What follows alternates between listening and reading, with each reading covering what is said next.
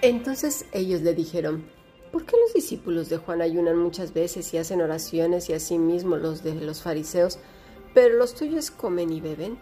Él les dijo, ¿podéis acaso hacer los que están de boda ayunen, entre tanto que el esposo está con ellos?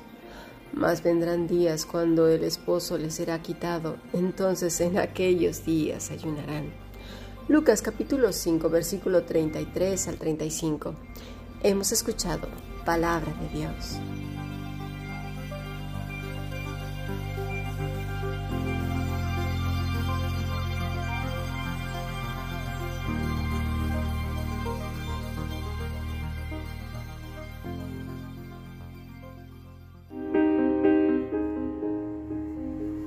La Fundación Bíblica te invita a participar tanto de esta aula internacional hoy apegados a él, como sus cursos online en mol.fundacionbiblica.com. También adoración de siervos todos los martes a las 7.30 de la tarde España a través de nuestro canal de YouTube. Para cualquier información escribe a fundacionbiblica.gmail.com. Aprendamos juntos del Maestro. Te esperamos.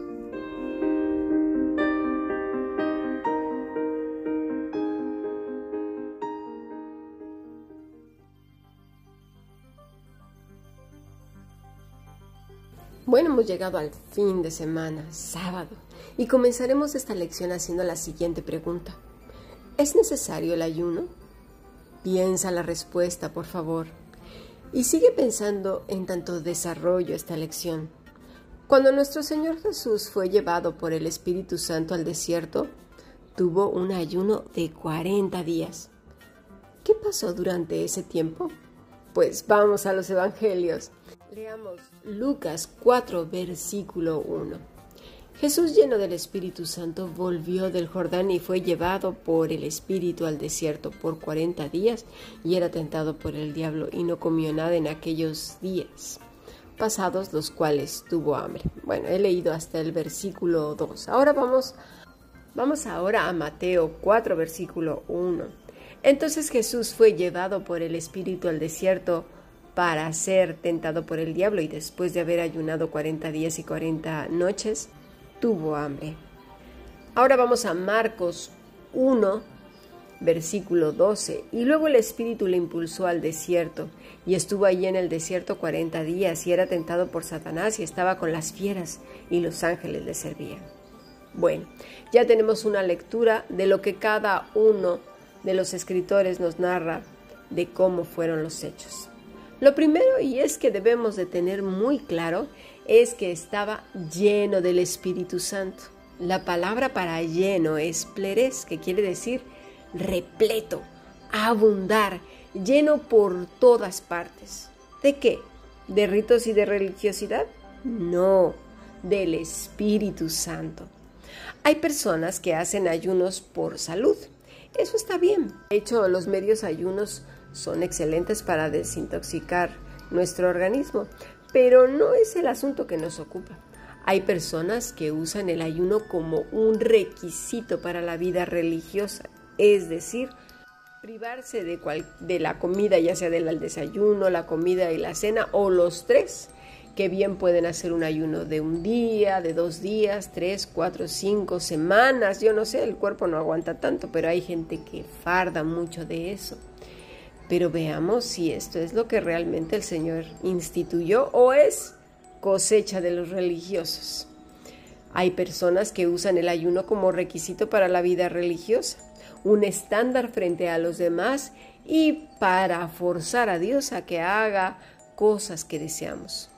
Cuando inicia el relato de los autores de los evangelios, nos dicen claramente y sin margen de error que Cristo estaba lleno, repleto del Espíritu Santo. Una persona que vive apegada a la vida verdadera no necesita ayunar a menos que quiera dedicar el tiempo de goce y disfrute de los alimentos que muchas veces se disfruta con la familia o solo si se está viendo una revista y todo, pero omite eso para pasar un tiempo con el Señor. No para que nos haga caso en cuanto a algún asunto y a fuerzas hacer que el Señor lo haga. No, nosotros no manipulamos al Señor. Muchas veces es un tiempo de grande aflicción, otras por un clamor, por, por ejemplo por la nación, como en el caso de Ruth. También se menciona solo en Zacarías 7, del 1 al 7, capítulo 8, 19. Estos ayunos establecidos durante el cautiverio se hacían en los meses cuarto, quinto y séptimo y décimo. Para la época de Cristo ya habían caído en desuso y no fueron revividos hasta después de la destrucción de Jerusalén por los romanos.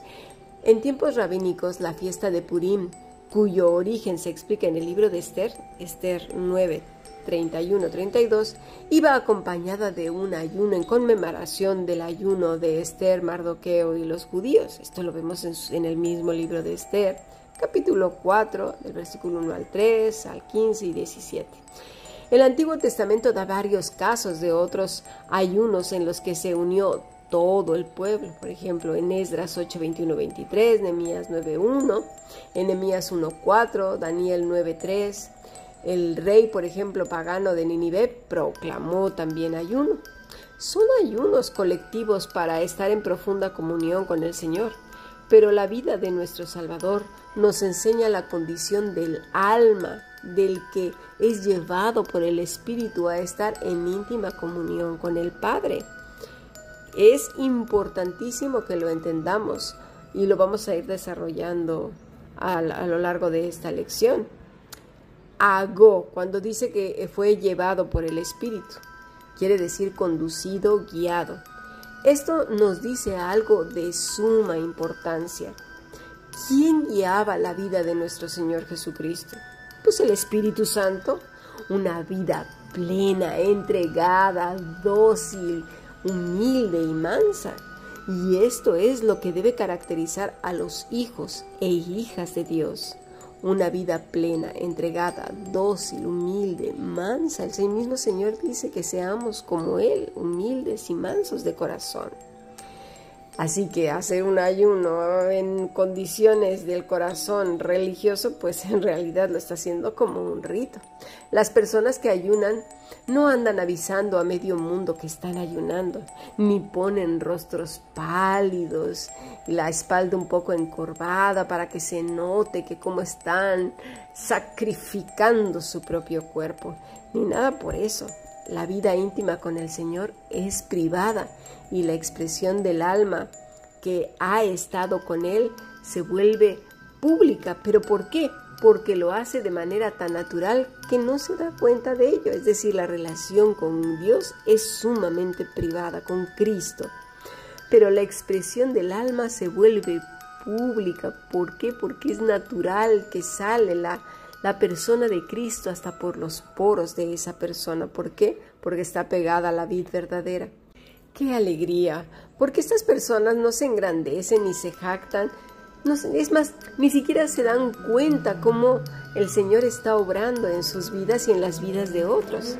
Es como aquel que tiene un hermoso lunar o color de ojos muy bellos. Están tan acostumbrados que ya ni se acuerdan que tienen ese lunar o ese color de ojos, ni siquiera piensan en ello. No, no les roba su tiempo para pensar en esas cosas. ¿Por qué? Pues porque ya, ya lo tienen, ya están acostumbrados y eso. El que vive con el Señor de día, noche, cada microsegundo, todos los días de su vida, pues está, es parte de su piel, es parte de su ser. No conciben la vida sin Él. Las personas conducidas por el Espíritu Santo no son sectarias, no son altivas, no son arrogantes, ni están buscando en todas las cosas el pelo en la sopa, la mosca en el perfume. Ay, pero no dijo esto. Ay, pero se le olvidó aquello. No porque no dijiste bien las cosas, no porque debiste haber explicado esto. Ay, Señor. En Lucas 5, 30 dice, y los escribas y los fariseos murmuraban contra los discípulos diciendo, ¿por qué coméis y bebéis con los publicanos y pecadores? Respondiendo Jesús les dijo, los que están sanos no tienen necesidad de médicos sino los enfermos. No he venido a llamar justos sino a pecadores al arrepentimiento. Fíjate en lo siguiente, estos religiosos que andan pululando por todos lados, porque su padre ya lo sabemos quién es, siguen hasta nuestros días. Y en esta ocasión se arremetieron contra los hijos de Dios. Pero no escuchamos a los discípulos defenderse. ¿Quién los defendió? ¿Quién salió al encuentro? Pues nuestro Señor Jesucristo. De verdad, hay de aquellos que nos atacan a los hijos de Dios porque se van a enfrentar con el Rey de Reyes. Así pues, estos religiosos, los que no están en otro lado que en la religiosidad de la carne, siempre, siempre, siempre, siempre, pero mira, siempre están buscando en qué se equivocan los santos. Ellos, para justificarse a sí mismos, como dijo el Señor, los sanos, los que se justifican a sí mismos, dicen que es el discernimiento y que tienen que corregir a los pastores, a los maestros y a los predicadores. ¿Y sabes a cuáles? Justamente a los que viven vidas piadosas y que son genuinos y que dan un claro ejemplo de que Cristo gobierna sus vidas y que esas vidas son fructíferas porque Dios está con ellos. Pero estos fariseos y legalistas del siglo XXI son tan feroces y malvados como en antaño, porque su padre es el mismo, el mismo de antes. Satanás no se murió ni los abandonó.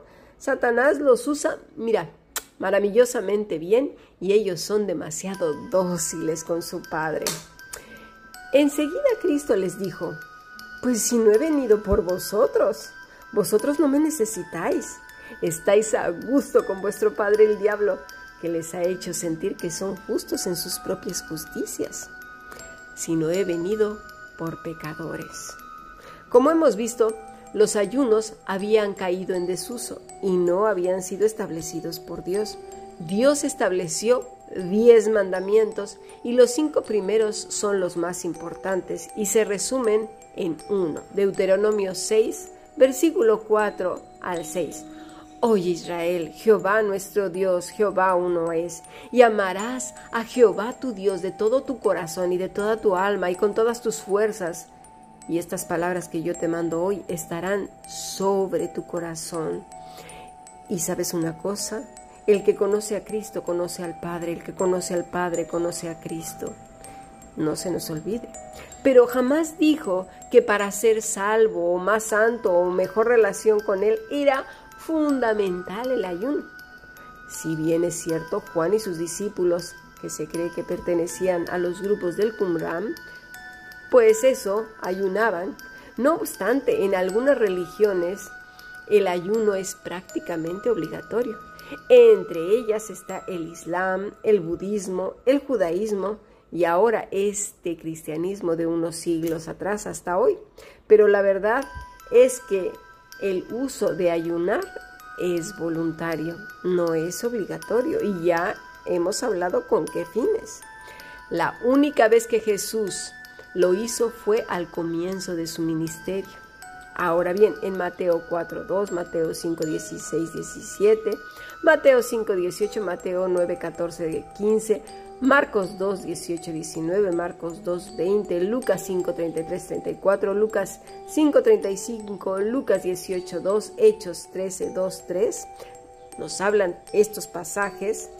Estos pasajes pues nos muestran que los maestros que tenían un seguimiento de discípulos les daban instrucciones especiales en cuanto a ayunar, pero el Señor no hizo eso y ahora lo vamos a ver más profundamente en nuestro siguiente podcast.